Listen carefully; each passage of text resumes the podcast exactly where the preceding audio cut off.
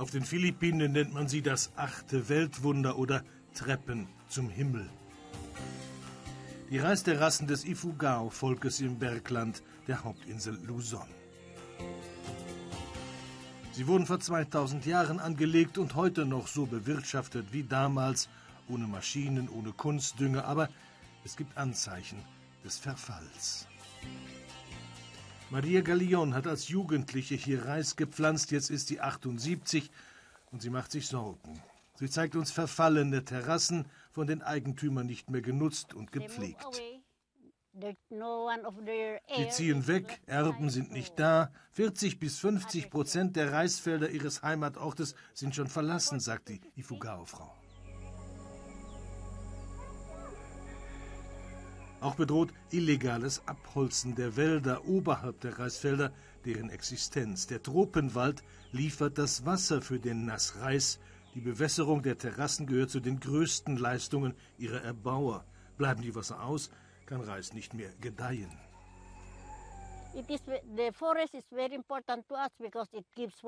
Der Wald ist wichtig für uns. Er gibt uns das Wasser, sagt sie. Wenn die Reisterrassen absterben, wird das auch uns umbringen. Wir haben dann nichts mehr zu essen und wir sterben. Maria, die pensionierte Lehrerin, kennt die Arbeit hier.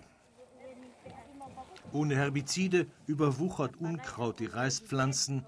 Es wird von Hand ausgerissen und in den Schlamm getreten als Dünger. Wir schicken unsere Kinder zur Schule, sie studieren und gehen zur Arbeit ins Ausland, erklärt sie die Abwanderung der jungen Leute und die schwindende Zahl der Reisbauern hier. Manchmal frage ich mich, sagt sie, wird es in 50 Jahren noch unsere Reisfelder geben? I don't know if 50 years from now we will still have rice fields. Ein Teil der Terrassen gilt als UNESCO-Welterbe.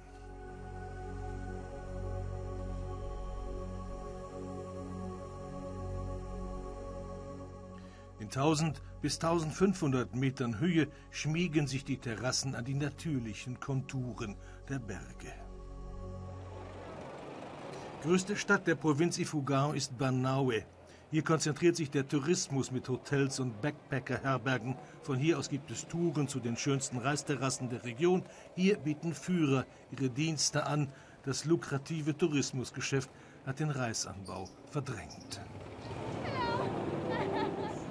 Mit Hotels und Restaurants lässt sich leichter Geld verdienen als mit Landwirtschaft. Die Terrassen im Stadtgebiet sind längst zerfallen und zersiedelt. Je mehr Bauern in den Tourismus abwandern, desto mehr verfallen die Felder. Ja, sagt sie, das ist in Banaue passiert. Ich hoffe, dass wir in meinem Dorf in Kiangan trotz des Tourismus unsere Reisterrassen erhalten. Ich hoffe und bete, sagt sie.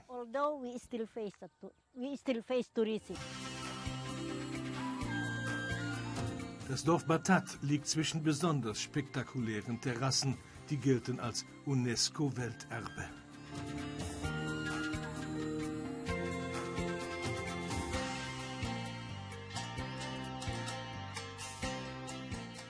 Der Erhalt dieser Kulturlandschaft hängt ab vom Erhalt traditioneller Lebensformen. Im Dorf Batat findet man praktisch nur alte Leute und kleine Kinder, deren Eltern arbeiten längst in den Städten. Die Ifugao sind eins der indigenen Völker auf den Philippinen. Aus dem Flachland einst verdrängt, siedelten sie in den Bergen. Über 2000 Jahre erhielten sie ihre Terrassen und ihre eigene Kultur praktisch abgeschottet von der Außenwelt. Doch Modernisierung und Entwicklung haben die Isolation aufgebrochen. Rosita Dumar besitzt ein paar Parzellen der Reisterrassen von Batat, ihrem Heimatdorf. Sie arbeitet noch ganz traditionell, Nachbarn helfen dabei. Sie kann weder lesen noch schreiben. In ihrer Jugend gab es keine Schule für die Dorfkinder. Von klein auf war die Arbeit auf den Reisfeldern ihr Lebensinhalt. Am schlimmsten ist die Zeit des Pflanzens. Immer gebückt stehen, sagt sie. Und dann fressen Vögel und Ratten noch unsere Ernte. Ihre jungen Neffen arbeiten bereits als Touristenführer. Das wäre sie auch gern, hat sie uns gesagt, aber sie kann kein Englisch. Der organisch angebaute Reis der Terrassen ist von hoher Qualität. Aber die hier gepflanzten Sorten bringen nur eine Ernte pro Jahr. Manche Bauern sind ins Flachland abgewandert. Dort gibt es zwei Ernten jährlich. Auch Maria Gallion weiß, dass wirtschaftliche und soziale Realitäten die Zukunft der Reisterrassen bedrohen. Die eher geringen Hilfsgelder des philippinischen Staates helfen da nur wenig. Ah, Unsere Landschaft ist viel zu wichtig für uns, sagt sie. Die Verantwortung dafür darf man nicht nur den Eigentümern aufbürden. Der Erhalt und die Pflege sollte die Sorge der ganzen Welt sein.